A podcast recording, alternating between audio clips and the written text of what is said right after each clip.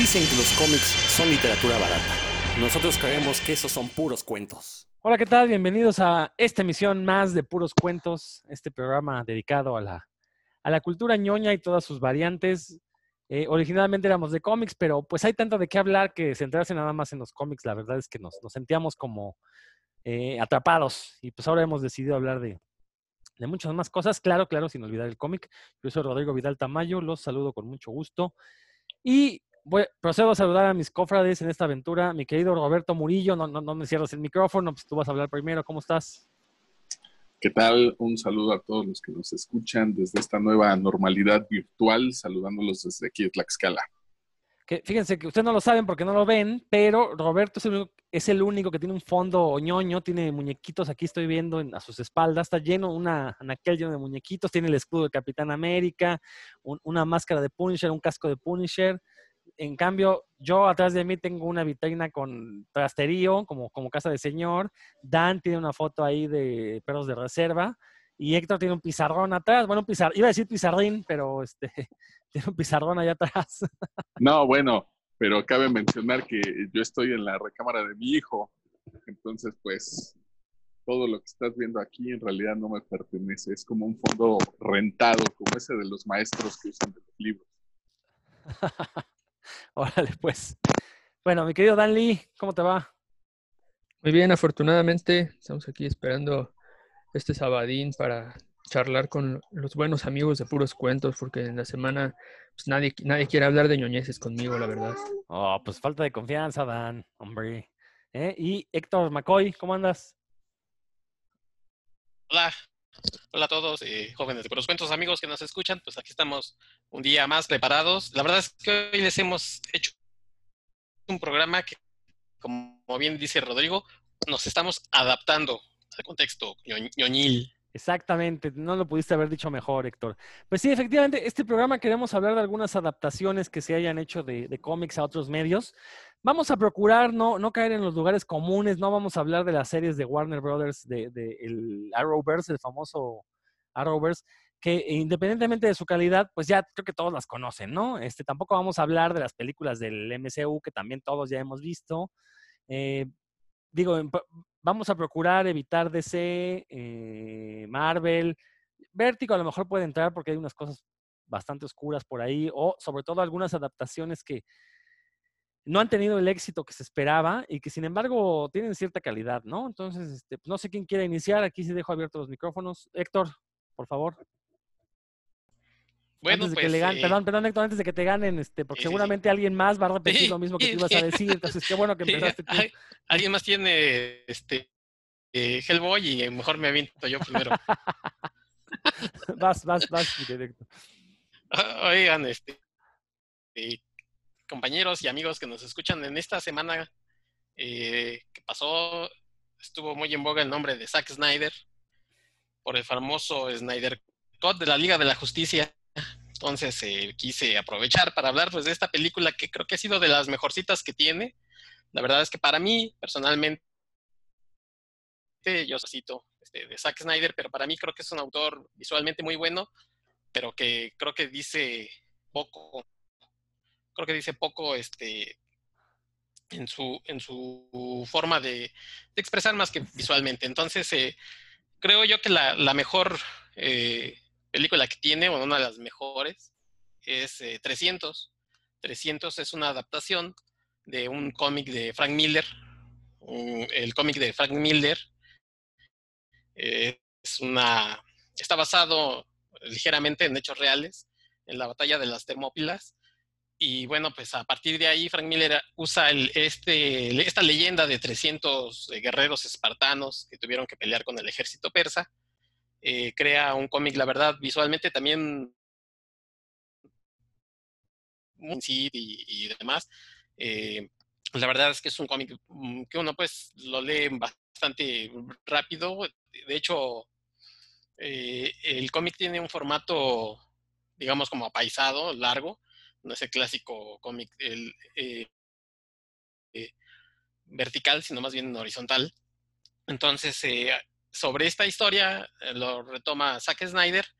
Y bueno, pues él lleva muy bien estas imágenes, que es creo que una de las cosas que mejor hace Zack Snyder, que es tomar imágenes y llevarlas al lenguaje cinematográfico casi con una fidelidad increíble, ¿no? Entonces toma las, las, imágenes de Frank Miller, las lleva al cine y logra una película, pues, en ese contexto de la historia de Frank Miller, porque en, en la historia, como se cuenta, como se dice que fue, realmente tiene muchos eh, desfases, tiene muchas cosas que, parece que no ocurrieron, como las cuenta tanto Frank Miller como Zack Snyder en su película, pero la película me parece, es eh, entretenida, es, eh, tiene partes de, por ejemplo, de batallas muy interesantes, o sea, tiene esta acción trepidante que le gusta mucho a Zack Snyder, estos guerreros espartanos, pues la verdad es que tienen cuerpos, tenemos en este momento, entonces bueno, eh, la película es del 2006. Y, y, dice Roberto que él sí tiene cuerpo de espartano. Y bueno, Roberto sí, a mí me lleva como dos metros y medio, pero yo. Pero del, del jorobado.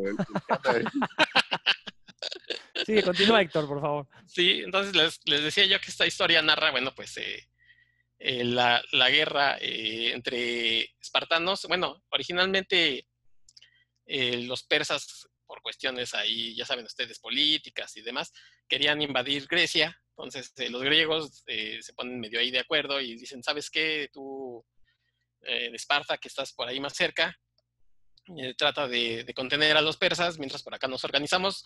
Al parecer no era así como tan, tan sencillo como se los estoy contando. Había como más cosas de política y demás.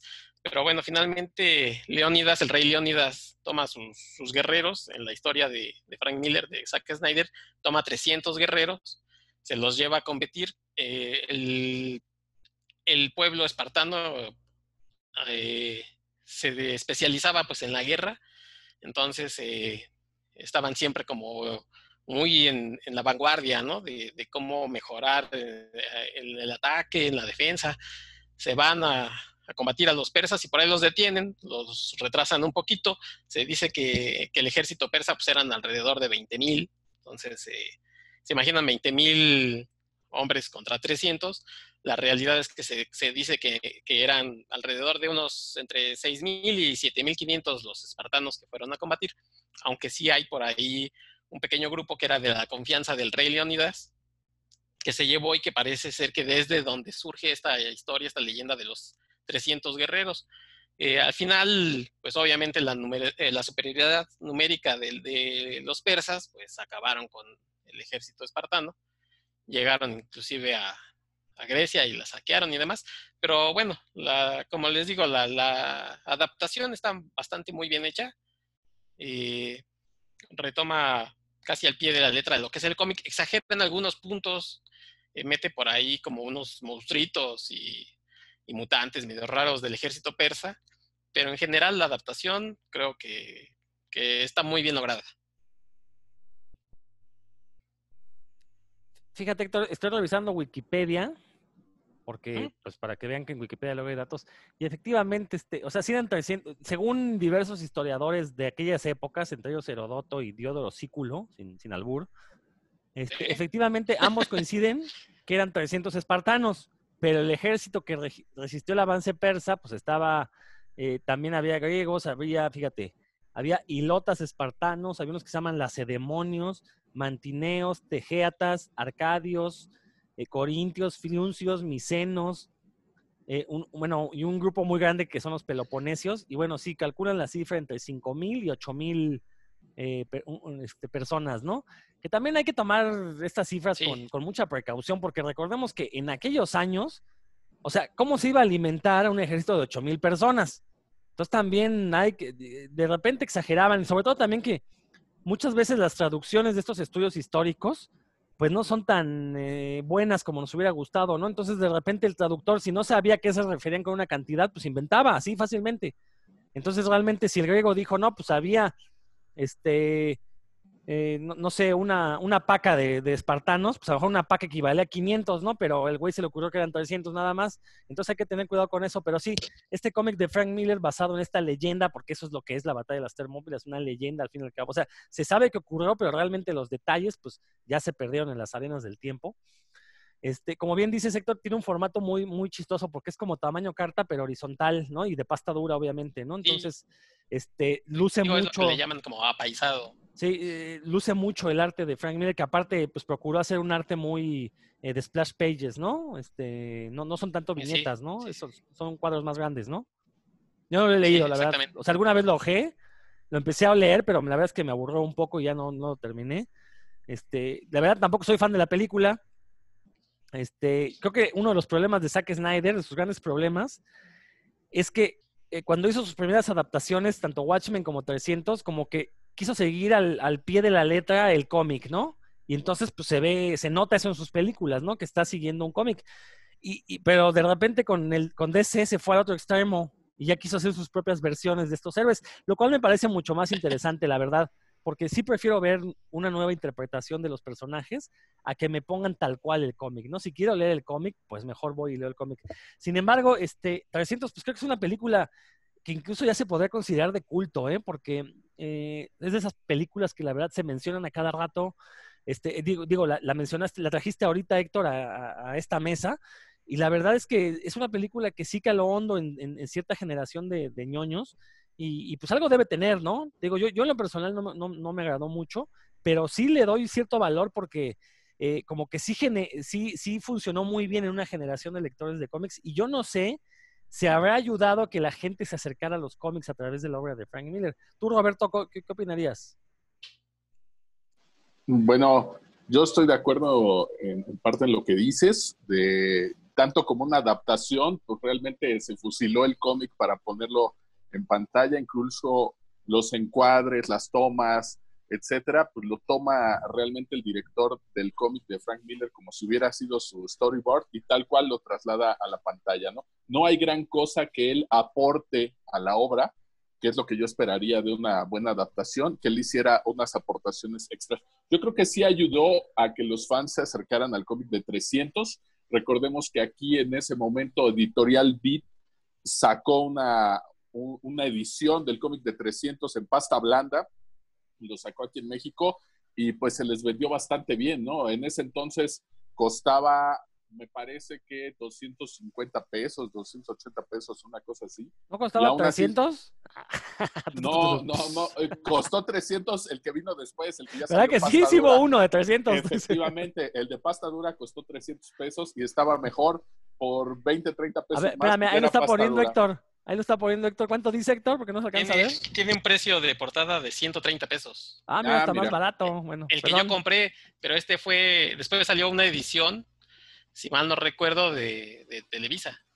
Ajá, sí, sí, sí, pues ya es No, pero el de Televisa ya era pasta dura y ese sí estaba.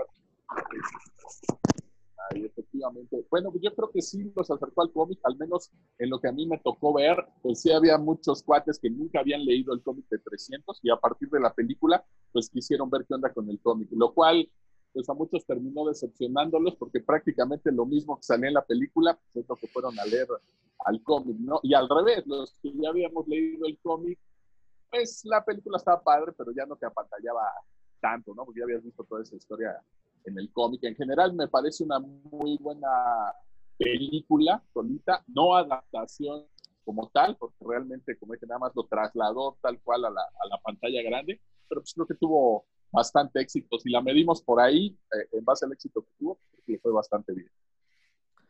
Dan, Honestamente me aburren las dos cosas, tanto el, el cómic como la película. La película ni siquiera la terminé de ver. Este, creo que se la regalé a mi hermano muy emocionado. Mira, es la adaptación de- del cómic de Frank Miller y ni siquiera la terminamos de ver. Así como de, bueno, ya otro día le- le- la terminamos. Y el cómic original, pues me pareció un, un tanto exagerado. eh, me- de- pero yo- el logro que tuvo conmigo es que me, en ese entonces estaba trabajando en una en la escuela militar y pues al otro día le fue a preguntar a mis alumnos qué sabían de, de esa batalla y ya me di cuenta que sí les enseñan bien porque me dieron una, una buena charla sobre, sobre esa batalla. Y a ellos, les, le- como se las contaron, pues era una, una historia bastante épica que los, los- les, les interesaba para empezar, que es lo importante, y luego pues les, es como una básica, ¿no? De las de estrategia militar. Entonces, En realidad la historia no me gustó tanto, pero sí me gustó las ideas que me dio a pensar. Pero, pero ¿cuál estrategia si los persas masacraron a los 300 y al resto de los 7000? A ver, a ver, ahí Roberto me va a corregir, pero tenía que hacer No, el no, chiste. no, claro, claro que, que- que tuvo una estrategia. De hecho, el lugar donde tiene, donde ocurre toda esta batalla, pues es el paso de las Termópilas. Existe o existió en la vida real y lo escogieron ahí porque era precisamente un cuello de botella. 300 espartanos pues no podían ponerse a pelear contra 7000, 10.000, 30.000 persas, ¿no? Entonces lo que hicieron fue meterlos a este cuello de botella y pues ahí les iban llegando, digamos, de a poquitos, ¿no? Y los que venían enfrente pues era contra los que iban peleando, ¿no? La batalla sí fue real, ocurrió, eh, incluso en la Biblia aparece, no nada más en los libros de historia, está mencionado en la Biblia, está mencionado por ahí en distintos libros de distintas eh, culturas. Recordemos que Jerjes o Cerces, o como le quieran decir, pues es hijo de Darío el Grande, que fue eh, realmente quien amasó un imperio grandísimo, grandísimo, y hay muchos libros de historia y de leyendas y que describen su palacio y lo que tenía y el vasto ejército eh, que estaba a su servicio. Entonces realmente esta batalla pues sí fue algo épico, a lo mejor aquí de este lado del continente americano pues no la tenemos tan, tan presente, pero si te vas de ese lado, por supuesto que, que hay muchísimos lugares donde se menciona a lo largo de la historia, no nada más en religiones, sino en historia. Eh, hay obviamente vestigios de estas culturas que participaron en la batalla. Y pues sí, ahí, por ejemplo, hubiera sido interesante que Dandy nos platicara un poquito de lo que le contaron por ahí los, los chicos, ¿no? Porque sí aparecen de repente varias versiones en la historia. Y pues de ahí tomó pedacitos Frank Miller, ¿no? No está pegado históricamente a lo que ocurrió, se toman muchas licencias. Por supuesto que la parte de la interacción de los personajes, sus diálogos, esta interacción, el famoso This is Sparta, pues eso nunca, nunca ocurrió y sin embargo es de lo más recordado del cómic y la película, ¿no? Yo creo que ahí lo, lo ideó bastante bien, pero sí está basada en un hecho totalmente real y fue un gran movimiento estratega esto de meterlos al paso de las termópilas en, en un cuello de botella, ¿no? Bueno, Pues pero ¿quién ganó? básicamente. pues, Ganaron los ganó persas, ¿no? ganador. Sí. O sea, se- al final de cuentas sí fue una masacre, pues. Es que, es que eran, eran bien montoneros. Ya cuando les estabas mencionando a todos los pueblos que se incluían, dijiste todos los libros de la Biblia, Rodrigo. Sí, básicamente. Nada más ¿Eh? te faltó Deuteronomio, creo. Bueno, pero- bueno, recordar que en esas épocas pues no, no había los países como ahora, eran tribus básicamente. Por eso te digo que un ejército de 7000 personas en aquellos años no me parece tan, tan creíble, ¿eh? la verdad. Si eran eso, eran tribus, eran pueblitos ahí que sometidos bajo el yugo de, de algunos emperadores, ¿no? Pero bueno, perdón, Dan, continúa. Ah, pues en realidad iba a ser un chiste, pero yo creí que, que lo único que había sido real era lo de Dices Esparta y lo demás era ficción. Pero no, lo que sí me decían mis alumnos ya en serio es que, pues eso, ¿no? Eh, que que el- lo que se aprende de ahí pues es escoger un lugar eh, estratégicamente ventajoso, aunque sea un grupo pequeño, y pues ellos lo que valoraban mucho era, valga la redundancia, el valor y el coraje de los espartanos, ¿no? Que aunque eran, eran pocos y sabían que lo más probable es que fueran a morir, pues de todos modos este, se fueron a enfrentar a, ese ejército y, y aunque terminaron perdiendo, según la historia, pues causaron tantas bajas en el otro, en el otro ejército que es como una victoria pírrica, digamos. Exacto. No, y fíjate que la- al- algo bueno de este, perdón Héctor, algo bueno que, que has mencionado este cómic es cómo te lleva a hablar de otros temas, ¿no? A partir de una obra enteramente de ficción, como es el cómic de Frank Miller, la película, bueno, pues si te gusta, vas y te clavas en la historia y aprendes un montón de cosas, ¿no? Entonces, eso la verdad me parece muy positivo. Héctor. Sí, nada más les iba a comentar que, que esta película también está como un poco derivada de, por ejemplo, del trabajo de Frank Miller de Sin City en el cine. Es decir, eh, Sin City es una película que se adapta y que está hecha totalmente en, eh, con efectos especiales, con CGI. Eh, todo lo que ustedes ven es pantalla, prácticamente pantalla verde. En esta película pasó igual, o sea, eh, el terreno, este, como dice Roberto, el paso este de las termópilas, todo, todo, todo es pantalla verde, ¿no? Este, entonces, eh, de eso toma muy bien Zack Snyder para hacer sus películas. No vamos a entrar ahorita en, en la polémica, pero por ejemplo, una de las cosas que se le daba mucho en Justice League es, eh, o en Batman v Superman, es precisamente estas escenas de, de Batman, eh, se ve visualmente, ¿no? O sea, como dicen, ay, toman prácticamente el Batman del cómic y lo ponen, esa escena del rayo donde está Batman es calcada del cómic. Pues sí, es, efectivamente, él toma muy bien esas eh, imágenes y las traslada. Yo creo que eh, quizás tenemos un diferente punto de vista ahorita, Roberto y yo, de lo que es adaptación. O sea, adaptar sí puede ser cambiar mil cosas o, agregarle mil cosas, pero como adaptación, o sea, de llevar un, lenguaje que es eh, visual en el cómic, que es totalmente diferente a visual en el cine, a mí me parece una muy buena adaptación. Bueno, ya después se, se llegaron a... A ver, Roberto, respóndele, por en el favor. Dojo, en el dojo. Yo nada más voy a, no me voy a clavar, pero le voy a decir que no es diferente el lenguaje de los cómics al del cine, es una narrativa secuencial, el manejo de los tiempos, todos los planos, de hecho en la semiótica, muchas herramientas de lo que se usa en el cómic se usa en el cine, tomados de distintas disciplinas, por ejemplo la fotografía, o puedes tomar incluso el teatro, la expresión corporal y, los gestos. No me voy a clavar acá, pero no al contrario, son dos lenguajes que están muy relacionados. No es exactamente lo mismo, por supuesto, pero sí están muy relacionados. Y en lo que decías de la adaptación, claro que es una adaptación. Yo lo que mencionaba es que no es una buena adaptación. Y ya, bueno, de eso discutiremos después, ¿no? Además, porque hay distancia social ahorita, Roberto, pero si no te citaba agarrarnos a guamazos, ¿eh? En el paso de las termópilas, cuando mi querido Claro que sí. Pero este sí, no, no me parece una buena adaptación. Ahorita ya más adelante, cuando me toque, diré qué me parece una buena adaptación. no. quiero ofender a nadie, pero la verdad es que sí quiero ver la estrategia de Héctor para enfrentar a Roberto, porque no nada más Roberto saca como un metro a Héctor, sino que aparte Roberto, pues, este, se curtió acá en la colonia Guerrero. Entonces, o sea, eso es, como, como el nombre de la colonia es un guerrero. Entonces quiero ver la estrategia de Héctor para evitar que le pongan una guamisa. Ya, ya, ya, nada más para terminar, este, eh, hay datos históricos, o sea, muy, muy fehacientes de que en realidad eran 301. Chin, se trabó, se trabó con el, con el chiste. perdón, Héctor, Héctor, Héctor, Héctor, perdón. es que no escuchamos tu chiste porque ¿Eh? te trabaste. Eh, te quedaste en que éramos 301 y luego. Y luego, eh, ¿por qué son 301? Porque adelante se veía uno y atrás como 300. claro, claro, tienes toda la razón, Héctor. Turun, turun, tun, tun. Sale pues. Vámonos con otro. Este, claro que sí, gente bonita. Continuamos con nuestro programa. A ver, mi querido Dan. Show cómico, mágico, musical. Show cómic o mágico musical. No, esto se está acercando más a mi tono. Exacto. No, muy bien, Héctor. La verdad es que te digo, yo, creo que 300 tiene cierto valor, independientemente de, que nos guste o no, sí tiene un valor como impacto cultural, ¿no? Y eso es, hay que reconocérselo. Como dije hace un momento, es muy difícil encontrar una película comercial, netamente comercial, que haya sido exitosa y que se haya convertido en una cinta de culto. Y creo que es el caso de 300, ¿no? Tiene una legión de seguidores, como 300, que, la verdad la ensalzan mucho, ¿no? Perfecto, Dan. Yo me voy a lanzar con otra película. Tengo una película y una serie, pero pues ya que Héctor empezó con película, vámonos con película. Y esta es la adaptación de, del cómic Scott Pilgrim. Bueno, Scott Pilgrim tuvo seis volúmenes y la película se llamó Scott Pilgrim contra el mundo, ¿no? Versus the World. Eh, bueno, ahorita hablamos de eso.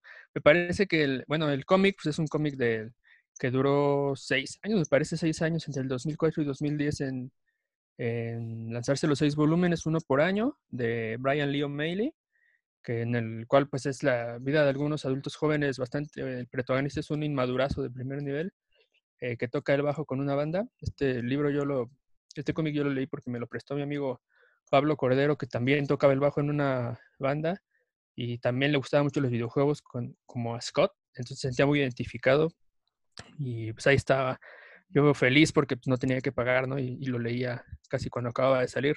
Em, y la película a mí me parece una muy buena adaptación del primer volumen, porque ya después, eh, por alguna razón que desconozco, el, bueno, la película es de 2010, ya estaba a punto de salir el último volumen, por eso el final es muy diferente. Eh, pero a, partir de la mitad de la película se hace una compresión de, de la historia que, pues bueno, se entiende que era necesaria, pero también pues fue demasiado, ¿no? Es como querer meter, este, no sé, todo el Señor de los Anillos en, en una película de una hora, pues es imposible, ¿no? O el este Hobbit, eh, ah, pasarlo a tres películas de nueve horas en total, ¿no?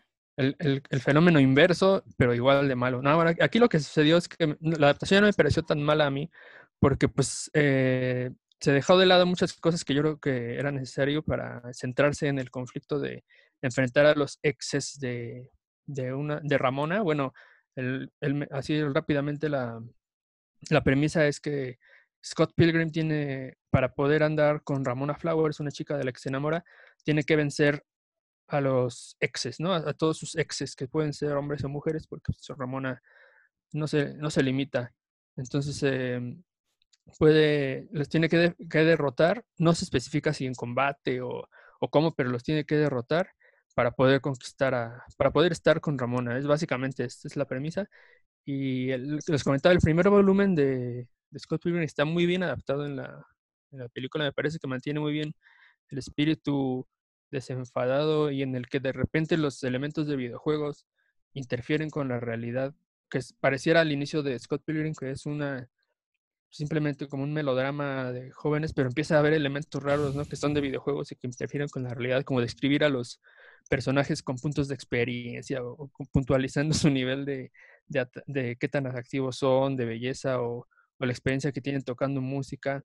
En el cómic también la música es muy importante inclusive aparecen ahí las tablaturas para el bajo junto con la letra de las canciones, pero me gustó más, me gustó mucho cómo se trató la música en la, en la película, que eran canciones muy rápidas como de garage y que muy apegadas a lo que aparece en el, en el cómic y que son importantes, ¿no? Porque pues, es, eh, los adultos jóvenes aparentemente de Toronto, para ellos la música es muy importante. Eh, en general a mí me divirtió mucho tanto el cómic como la película aunque sí, eh, como les comento al final, la película se me hace muy apresurada, pero le hicieron unas adaptaciones muy buenas con respecto a, por ejemplo, cuando juegan en parejas, que eso no aparece en el cómic, y sirve para resolver situaciones en la, en la película.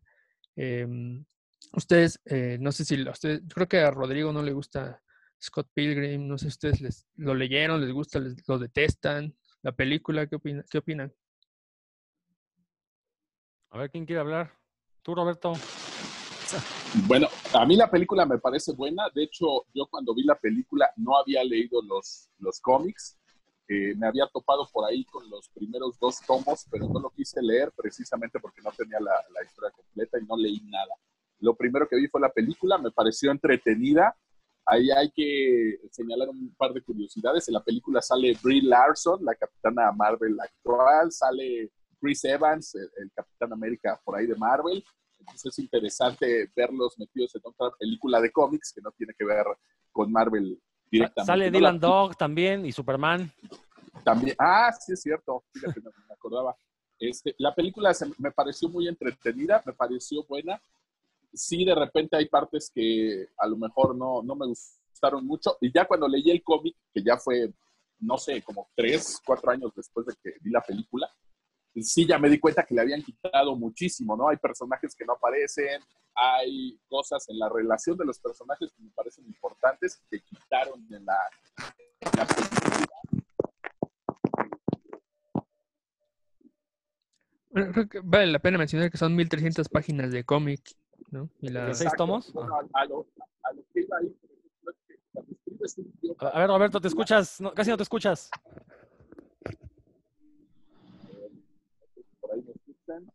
Muy, No, muy bajito mejor, pero ya, a ver.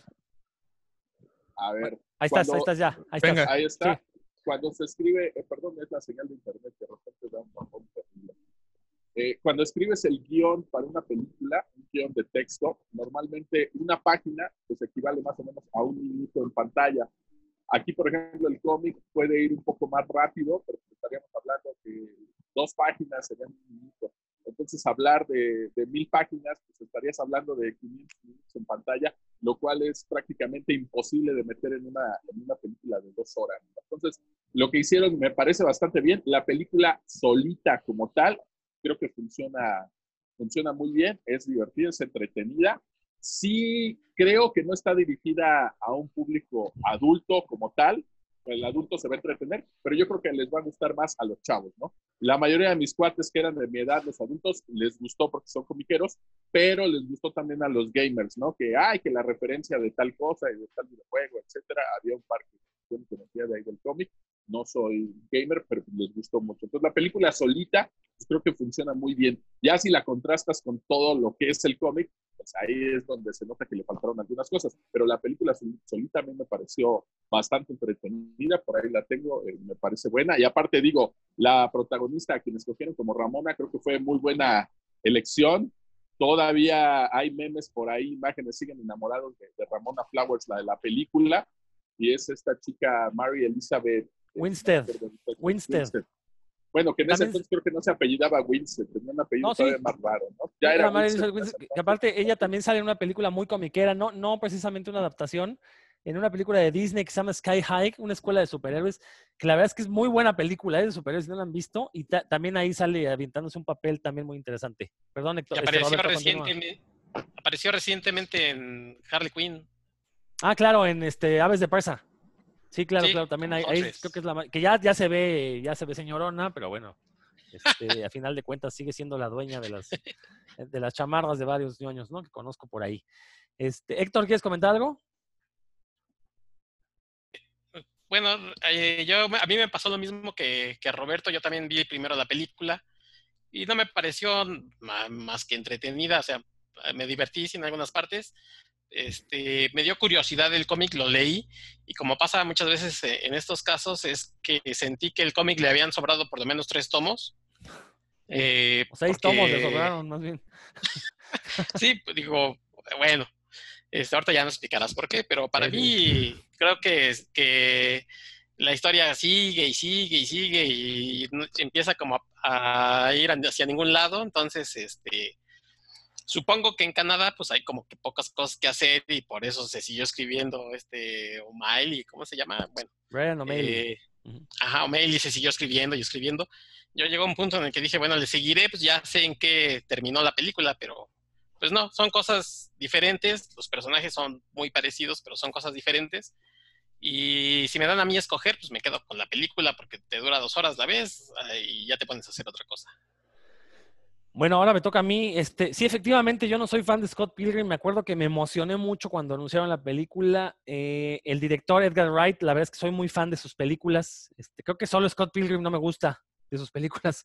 Este, de ahí en fuera, esta famosa trilogía del corneto, la de Paul el extraterrestre, que no la dirige él, pero el guion es de él, también me gusta bastante. Y la última que tuvo, que es esta de, ay, ¿cómo se llamó? Este, la del cuate que maneja. ¿Eh? lo de los carros, ¿no? Sí, la de ¿De los los carros. carros? Bueno, ahorita me acuerdo, ahorita me acuerdo. Es una gran película, ¿eh? Este, Roberto, ¿te acuerdas? ¿Cuál es la que estás diciendo? Baby Driver. Baby Driver, Baby, Baby Driver. Driver. Esa que es Sí, una joya, una joya de la cinematografía. Está la buenísima. Y el Sí. soundtrack también bastante Sí, bueno. todo. De, de hecho, es de las pocas películas donde el soundtrack es parte de la historia, ¿no? Entonces, este, entonces la verdad, soy muy fan de Edgar Wright. Entonces me emocionó mucho que, que fuera a adaptar. Este, yo no había leído el cómic cuando se anunció. Tenía amigos que lo habían leído, que lo recomendaban mucho. Me di a la tarea de leerlo. Y, lo primero que me asaltó, la primera duda que me asaltó es, bueno, a ver, a ver, todo el, el chiste, al menos del primer tomo, es eh, Scott Pilgrim se enamora de una chava. eh, la chava le dice sí, pero tienes que derrotar a mis novios. A ver, yo, yo me quedé, bueno, ¿por qué tienen que derrotar a los novios? ¿Por qué los novios, exnovios tienen que darle permiso a la chava de andar con Scott Pilgrim? Eh, La chava debería ser capaz de decidir por sí misma. Entonces, a partir de ahí, como que no me enganchó con la historia. Eh, lo cierto es que se nota mucho que es una historia para mil- por y para millennials, y no lo digo en el sentido peyorativo del uso de millennials, sino simplemente tanto el arte, que es un arte feo, y no digo feo como quejándome del arte, es un estilo que intenta ser feo a fuerzas. ¿Por qué? Porque así es como ve la vida alguien de las clases bajas de Toronto. Recordemos que los pobres en el primer mundo son muy diferentes a los pobres en México, ¿no? Porque en el primer mundo tienen asistencia social, es decir, no se tienen que preocupar por la comida, sino que se tienen que preocupar simplemente porque la gente no los odie por ser pobres. Es una de las, de las grandes diferencias. Entonces, este, este cómic pues está hecho po- por una persona que evidentemente no tuvo mu- eh, eh, muchos recursos económicos durante su vida. Entonces, el cómic intenta ser feo para mostrar esta fealdad de, lo que es ser pobre en, un país como Canadá. Eh, de repente, eh, el hecho de que le meta tantas referencias a videojuegos, sí puede ser como un chiste. El problema es que en seis tomos pues, repite el mismo chiste en cada página, ¿no? Entonces ya como que llega un momento en que dice, ya, güey, cuéntame mejor la historia en lugar de, irte por el chiste fácil de, de videojuegos, ¿no?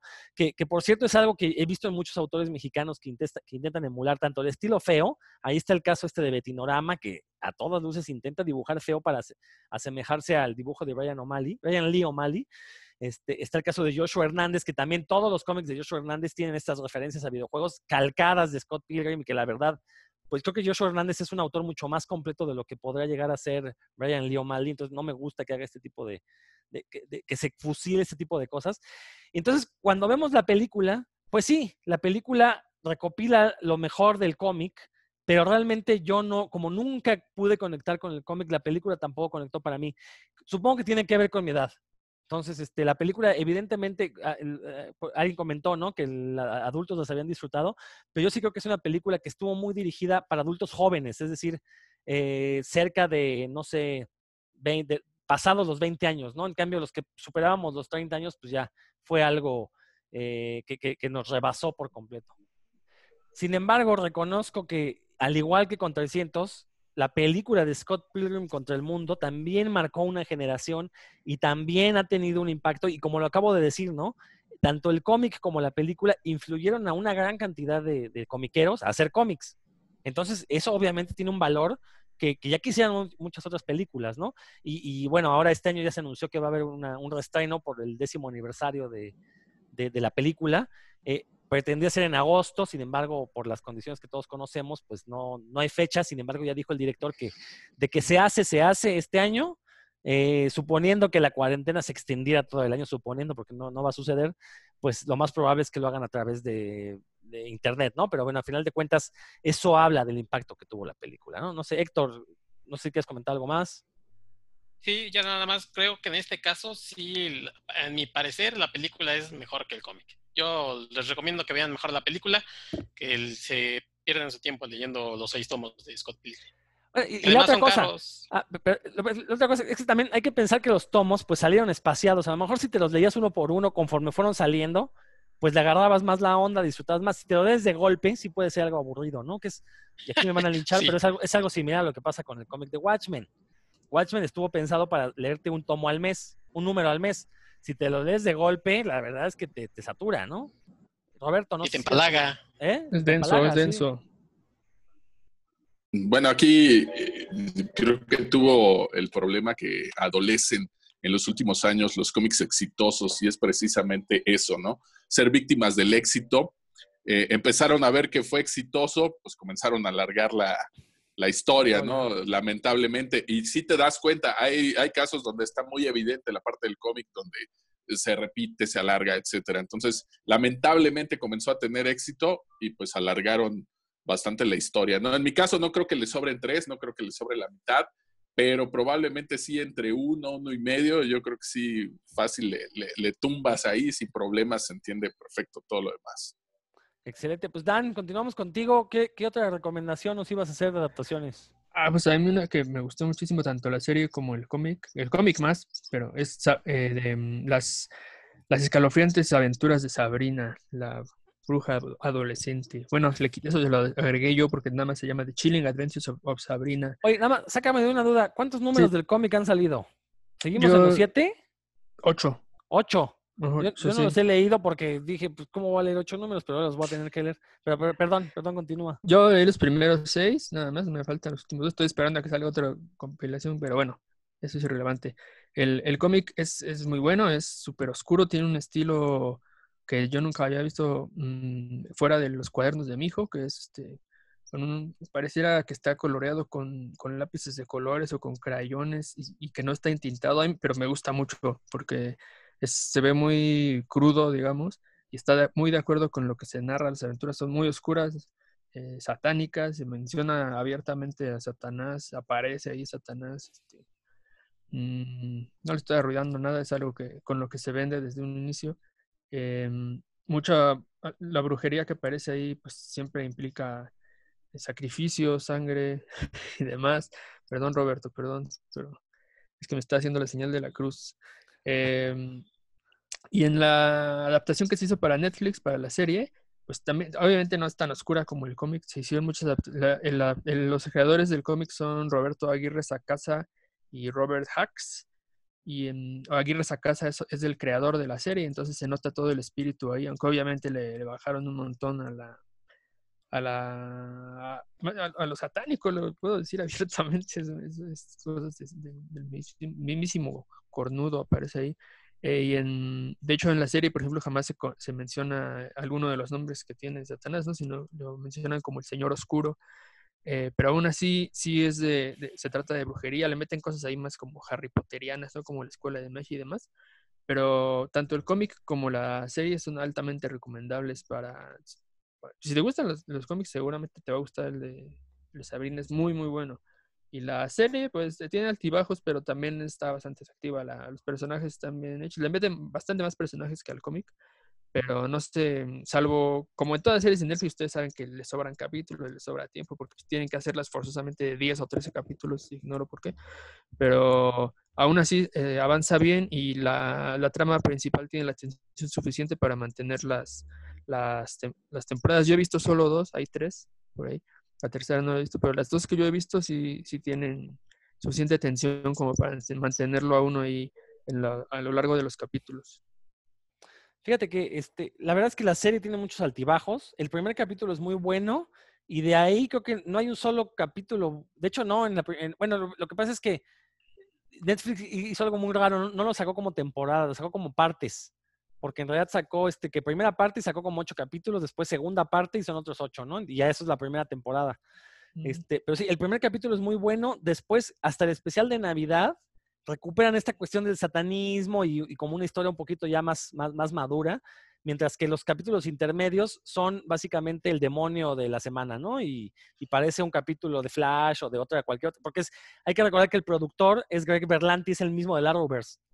Entonces, este, como que en algún momento pensaron que la serie iba a ser de Sabrina y sus amigos combatiendo al, al demonio de la semana, y en algún momento ya lo viraron a una serie pues un poquito más, más madura, más este, eh, metida con lo satánico.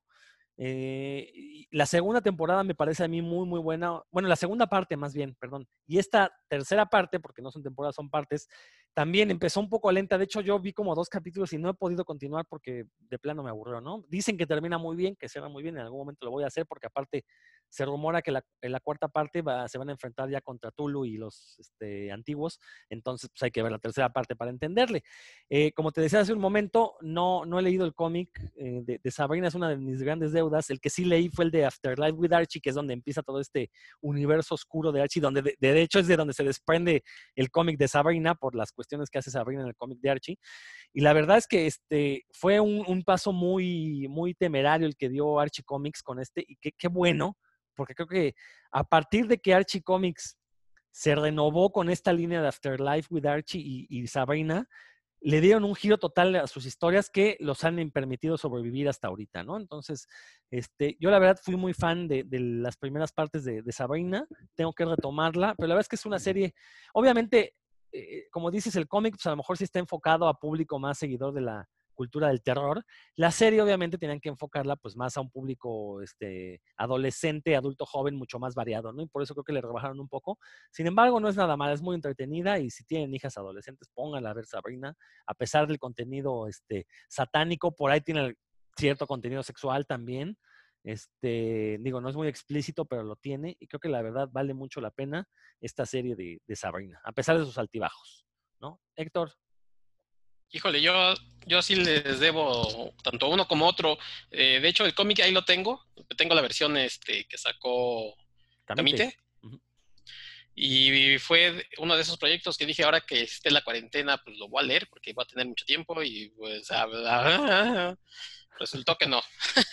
y pero lo tengo ahí, lo tengo en la mano, pero este eh, leí la introducción, viene una introducción muy bonita de Roberto Aguirre Sacasa y bla bla bla, pero pues no lo pude continuar. Y la serie, la verdad es que yo quería leer el cómic para como tener ese contexto de, la historia y entrarle mejor a los personajes, porque pues así me pasa a veces que quiero entrarle primero una cosa y luego la otra, y por eso es que no la he visto. Excelente, Roberto. No, no, no anda Roberto por aquí. Bueno, pues Héctor, vámonos con, con otra de tus recomendaciones. Ya se le volvió a ir el internet a Roberto. ¿Yo? ¿Quieren que yo lo recomiende? Ah, yo lo, yo lo decía por tiempo, ¿eh? Pero no se preocupen. Bueno, yo quiero recomendar una película que todavía se puede encontrar en Netflix. Es una película coreana que se llama Snowpiercer, algo así como el perforador del, del hielo, sería una traducción correcta en español, basada en un cómic francés que se llama Le Transpersige, eh, que significa exactamente lo mismo. Y sobre todo ahora que se puso muy de moda esta película de... Ay, la española, se me fue... el- Ahora que ando con mi memoria. Esta española del elevador, ¿cómo se llama? El Este, hoyo. El hoyo, la del hoyo, sin albur también. eh, eh, pues todo el mundo se puso a hablar de la película de El Hoyo, diciendo, no, es que habla, es una gran película que habla sobre la lucha de clases, sobre esta cuestión de la inequidad social, la justicia. Sí, efectivamente, El Hoyo tiene todo eso, pero me parece que eh, una película como Snowpiercer ya lo había manejado hace algunos años y este, yo creo que con un mejor resultado. No, no estoy diciendo que la del Hoyo sea mala, Simplemente Snowpiercer es una película muy superior y no es de extrañar porque ya tiene cerca de dos décadas que eh, Corea del Sur viene haciendo eh, uno de los mejores cines del mundo. O sea, si han visto Old Boy, si han visto Simpatía por el Señor Venganza, si llegaron a ver este, ahí está del pececito Kirin, Kirin, Kirin, este, la verdad es que Corea del Sur está haciendo cine de acción, pero con un contenido discursivo muy, muy profundo. Y eso lo podemos ver en esta adaptación de, Snowpiercer. ¿De qué va? Pues es la historia, es un tren que le está dando la vuelta al mundo después de que llegó el apocalipsis. Todo el planeta está cubierto de hielo debido al invierno nuclear. Y los únicos sobrevivientes son los habitantes de este tren que pues nunca sabemos cómo llegaron ahí.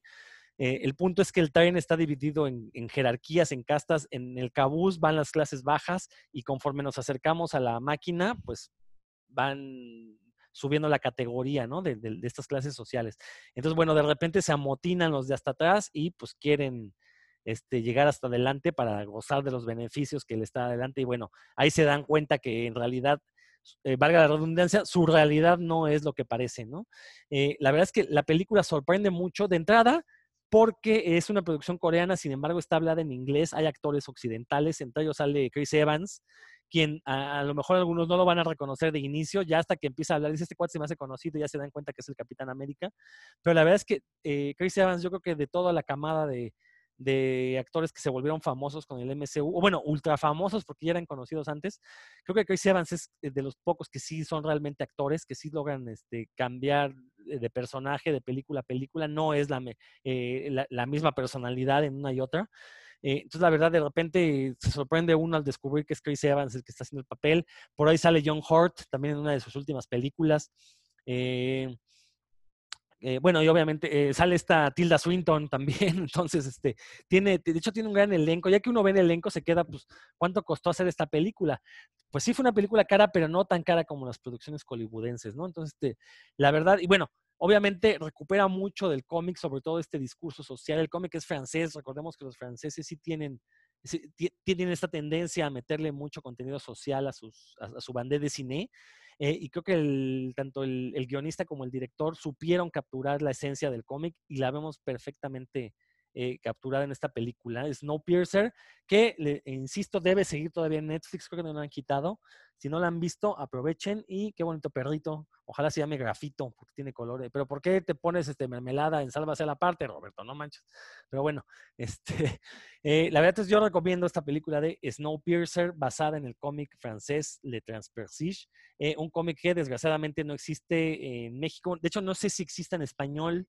La verdad, no sé si en España lo habrán editado. Eh, en Estados Unidos sí se publicó, se puede conseguir en inglés. Entonces, se los recomiendo bastante. No sé quién quiera.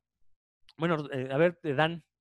Sí, vi, a lo mejor sabes tú, Rodrigo, que acaban de estrenar una serie de Snowpiercer en, en Netflix. ¿No sabías? Porque de hecho, esta, esta nueva, que es de esas que van estrenando los capítulos cada semana, y yo desde que la vi dije, ¿tendrá que ver con la película y el cómic o será otra cosa? ¿No eh, sabes? ¿Dónde dices que la, que la estrenaron? En Netflix, sale, en los cortos sale Jennifer Connelly.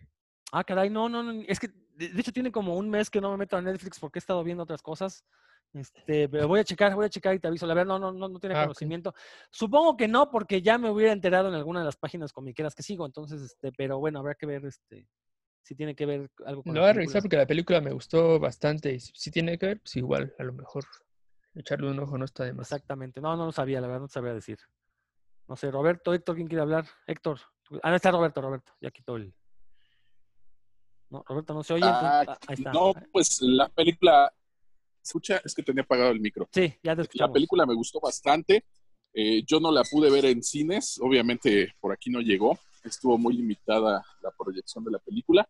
Sin embargo, después la conseguí en DVD, no quise verla en línea y piratona en mala calidad, pero la conseguí después en, DVD y no, bastante buena, ¿eh? Todo, no nada más la premisa, eh, como bien mencionas, las actuaciones pues están bastante bien. Me gustó mucho la, la fotografía, toda esta iluminación que manejan, los colores, etcétera. Y efectivamente me gusta mucho eh, toda esta crítica social, esta lucha de clases, esto de, de ir avanzando y luchar por algo y, y, bueno, llegar al final y este, y pues qué onda, ¿no? O sea, no es mm, una historia totalmente como las que estamos acostumbrados a ver, que sean predecibles y que sepas incluso en lo que va a terminar, yo creo que sí logra emocionarte en el sentido de saber qué es lo que va a pasar o a dónde va a llegar o cómo va a terminar, ¿no? No sé, yo no he leído absolutamente nada del cómic, he visto nada más algunas viñetas por ahí. Si tú, bueno, ustedes que ya lo, lo, le habrán echado el ojo, que lo habrán leído, pues no sé qué tan fiel sea el cómic, sobre todo por ahí el final, he encontrado muchas críticas hacia el final, entonces no me queda claro si, si está tomado del cómic o si cambiaron por ahí algunas cosas. No sé quién de ustedes me pueda dar más luz al respecto. Yo te voy a ser sincero, cuando vi la película, lo primero que hice fue ir a comprar el cómic a Amazon y este resulta que tenían, está dividido en dos tomos el cómic, entonces tenían el 2, pero el 1 no. Entonces no lo quise comprar. Después, en una librería de viejo acá en la Ciudad de México, me topé el tomo 1. Y cuando quise ir a comprar el tomo 2 ya no estaba en Amazon, entonces estoy esperando a que se reimprima. Entonces no lo he leído, la verdad. Este, ahí tengo el tomo 1 esperándome. Este, pero en cuanto tenga la historia completa ya lo voy a leer. Pues, este, pero bueno, lo que alcancé a ojear, en el tomo 1 al menos, la verdad es que se parece muchísimo la estética. No quiere decir que hayan hecho un Zack Snyder, ¿no? Sino que más bien como que sí procuraron que los personajes, bueno, se asemejaran a los del cómic, eh, que la atmósfera fuera similar, no es que hayan trasladado tal cual, como usado como storyboard del cómic como tal, ¿no? Entonces, la verdad, este, eh, pues ahí sí, ahí sí se los debo. Héctor, uh, Héctor. Sí, ya nada más abundando en el comentario de Dan, sí la serie, eh, investigando la verdad ahorita al instante, sí está basada, dice que tanto en la película como en el cómic. Ah, excelente. Que ya está en su primera temporada. Este, entonces, pues ahí yo creo que no sé si será una adaptación o, o abundarán en el mundo de, de este, este, tema, pero bueno, pues chequenlo, chequenlo. Y la verdad yo no sé si la película siga en Netflix porque yo me acuerdo haberla puesto no sé, alrededor de hace un año, una cosa así, pero me agarraron, creo que la puse en un mal momento y al principio no le estaba yo entendiendo, como que me estaba medio durmiendo, y dije, no, esto sí, o sea, sí lo quiero ver, y la quité, y hace poco la volví a buscar y creo que ya no estaba, pero si no, la voy a volver a checar. A ver, chécale, porque entonces, si no está en Netflix, está en, en Prime Video, porque sí, yo recuerdo haberla visto en alguno de los sistemas hace poco, hace menos de un mes. Entonces seguramente es en Amazon. Entonces, bueno, este, si no, pues hay canales de distribución alternos. Búscala en el botadero. A mí me costó 35 pesos en un Walmart en DVD. Ahorita, ahorita no hay botadero. Nadie la peló, nadie la peló. Bueno, justo ahorita no, cuando salgamos a la nueva normalidad, este, te das una vuelta por ahí. A mí me costó creo que 35 pesos. Bastante bien. Excelente. Bueno, ahora sí. Con sus, con sus amigos de Salto del Agua quiere que vaya. También. Bueno, Héctor, ¿qué onda? ¿Qué, qué, qué más nos vas a recomendar? No, yo creo que hay que darle la palabra a Roberto, ¿no? Bueno, está bien, antes de que se vuelva a cortar. A ver, Roberto. Sí, claro. Es que, es que ya vio Rodro que estoy aquí en un lugar oscuro, entonces no voy a, no voy a poder leer mis notas.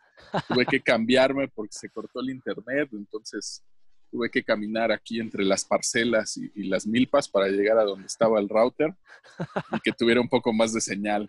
Pero bueno, yo les venía a platicar de una película, de una adaptación que en su momento no tuvo éxito comercial, como las otras que hemos mencionado por acá, y al final de cuentas terminó convirtiéndose por ahí en, una película de culto, ¿no? Estoy hablando de Ghost World, Mundo Fantasma, que está basada en un cómic de, de, Daniel Klaus.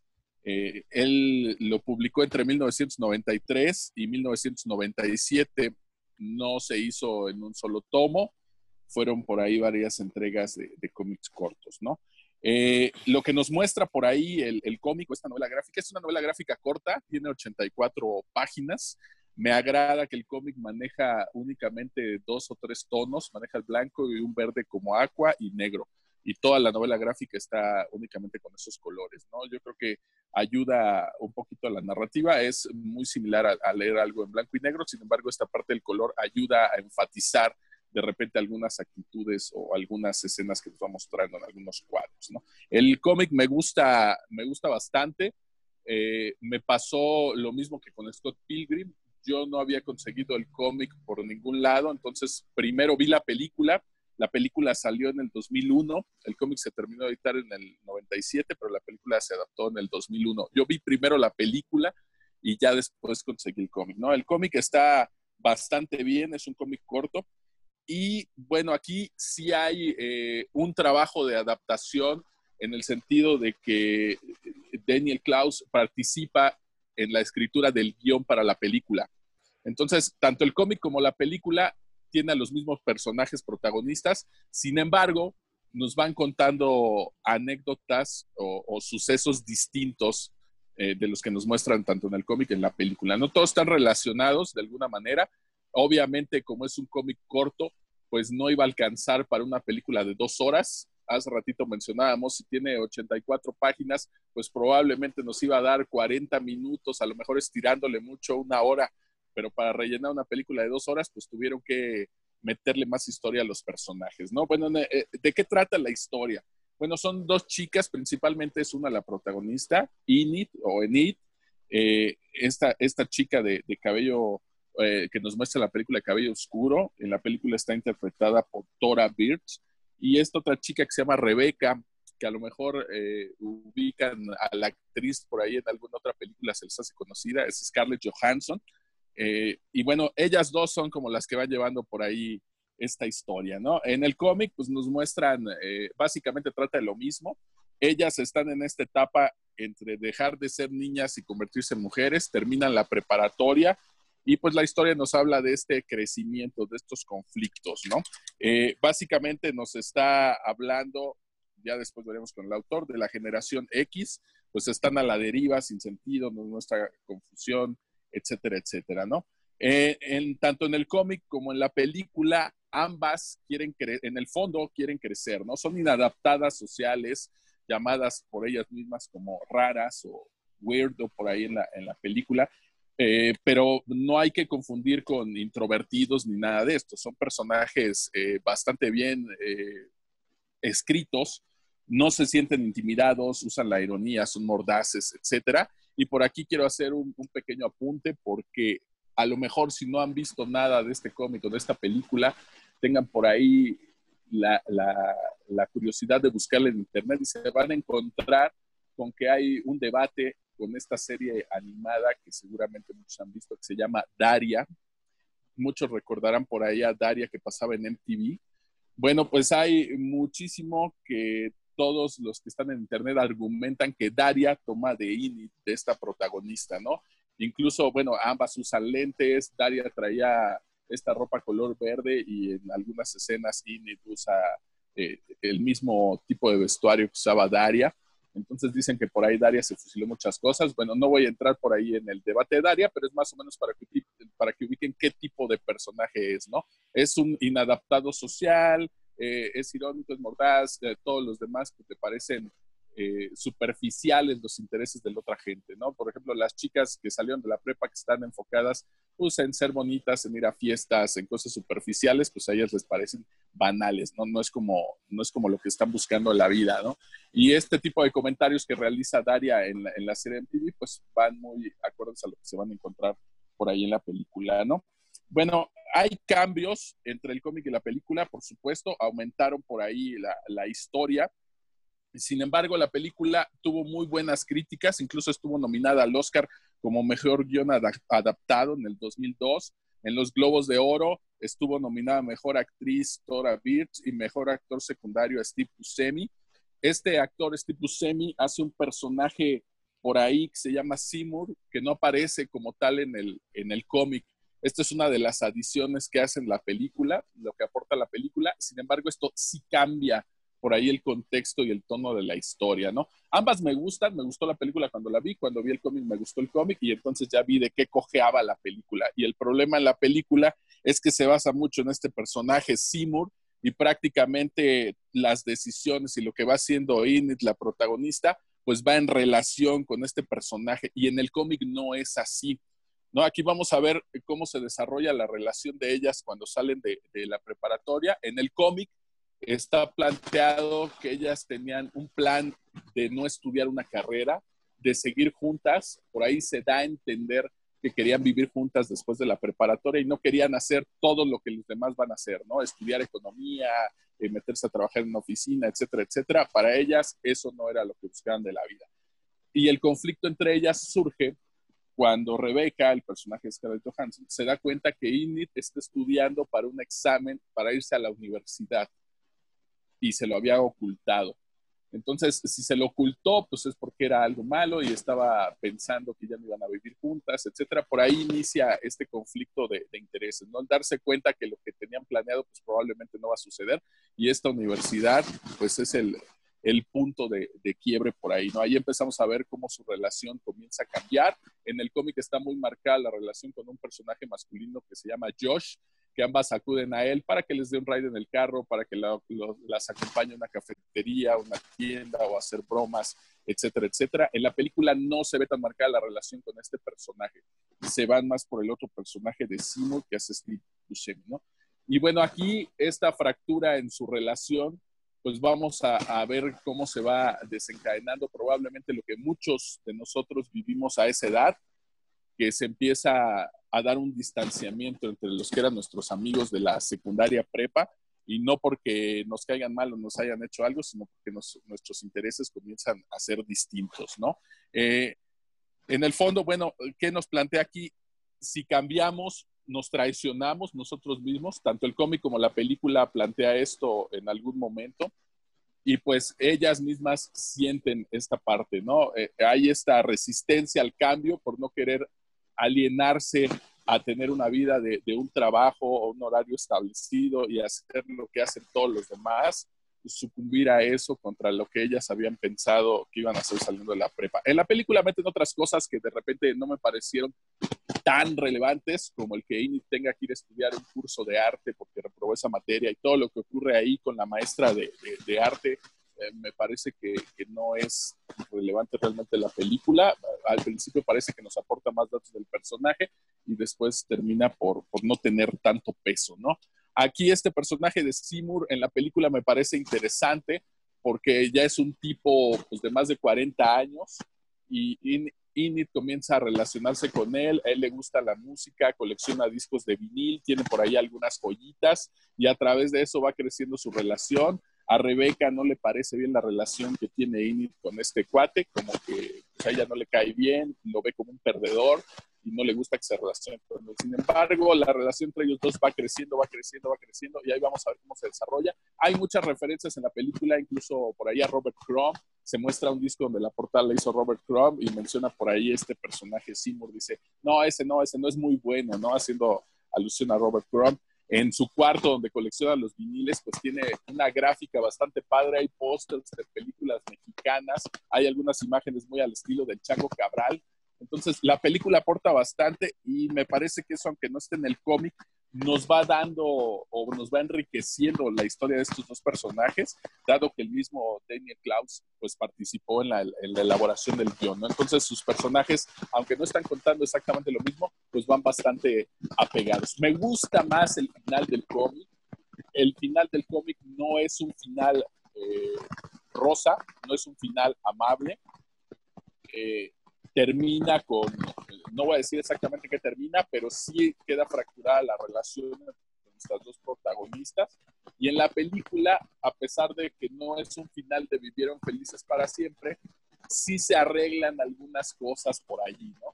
E, es uno de los cambios más drásticos que veo ahí entre el cómic y la película. Bueno, en general, pues es una película que sí les recomiendo. A muchos a lo mejor les parecerá lenta, porque adolece que en algunas partes el ritmo sí es bastante lento en algunas partes de la historia. Supongo que por esta misma cuestión de ficción alargar. El cómic también muy recomendable, ese se lee de volada. Es un cómic que se le pueden aventar en 30, 40 No sé, por ahí, si ustedes lo vieron, lo vieron, la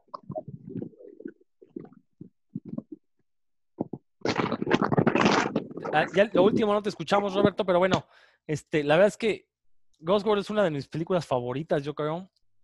Como bien dices, tanto el cómic como la película son, complementarias, no, no, es precisamente una adaptación tal cual, simplemente Dan Close le dieron mangancha para eh, reescribir una historia más dentro de ese universo. Es, eh, y, la verdad es que se ha convertido también en una película de culto por mérito propio. Como bien dices, eh, fue una de las primeras apariciones de Scarlett Johansson. De hecho, si ven la película, eh, le, van a faltar ahí dos, dos, dos grandes de sus atributos, ¿no? No los tenía todavía. Y bueno, la verdad es que su papel no es tan relevante en esta película. De hecho, creo que el personaje de Rebecca está reducido a un papel secundario y los papeles principales son tanto Enid como Seymour, ¿no? Como bien lo mencionas. Creo que también ahí eh, no, no sé Dan Close en qué estaba pensando al, reducir un poco el papel de Rebecca, que en el cómic sí tiene mucho más peso. Este, y de hecho, a lo mejor la memoria me falla, pero según yo, Seymour sí sale en el cómic, nada más que es, o sea, sale en un- una viñeta y lo mencionan, ah, es Seymour, ¿no? Y pum, y te das cuenta que es el mismo personaje porque trae un disco en la mano. Creo que algo así está sin, podré equivocarme, ¿no? A lo mejor estoy mintiendo. Pero la verdad es que, eh, eh, perdón, Roberto, ¿qué ibas a decir? No, no, solo era para decirte que sí, efectivamente, no lo imaginas. Sí aparece, Ah, ya decía yo. sí aparece por ahí. Solamente que en el cómic, pues no, no está ni desarrolla la historia. Aquí mezclan en la película dos personajes. En el cómic se maneja que ellas le hacen una broma telefónica leyendo los anuncios de ocasión a un tipo barbón que publicó un anuncio que se quedó enamorado de una chica. Aquí retoman eso, pero meten al personaje Ah, de Seymour, exacto. que a él le hacen la broma. Entonces ahí los mezclan un poquito. Sí aparece en el cómic, aparece por ahí en una viñeta, pero ya aquí en la película Perfecto. Y bueno, pues Gosworth también, creo que también es, un- tiene un discurso muy interesante acerca de estas personas que nos encanta coleccionar cosas, sobre todo cosas que el resto de la sociedad considera extrañas, como cómics, como este, discos, como pósters, como muñequitos.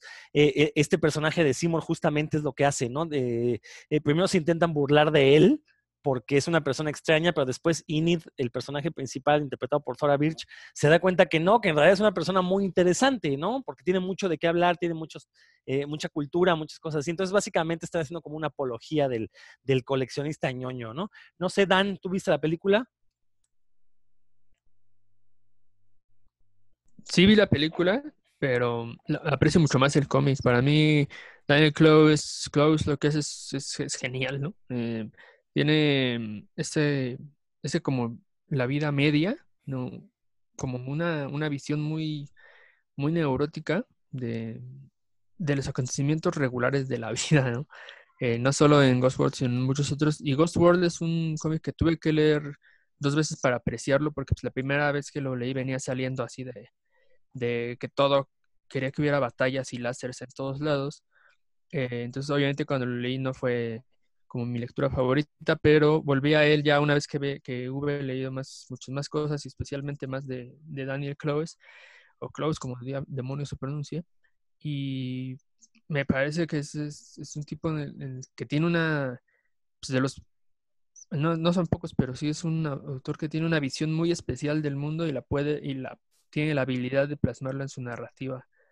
Eh, su visión es, es, es muy des- desco- descolorida, como que le faltan colores al mundo desde su punto de vista, eh, pero es capaz de ver en, las acciones más sencillas, am, aparentemente aburridas, eh, una, una riqueza interior tanto de los personajes como del autor, que pues, no, no cualquier eh, autor la puede transmitir, es la verdad, y aparte de forma muy sencilla, ¿no?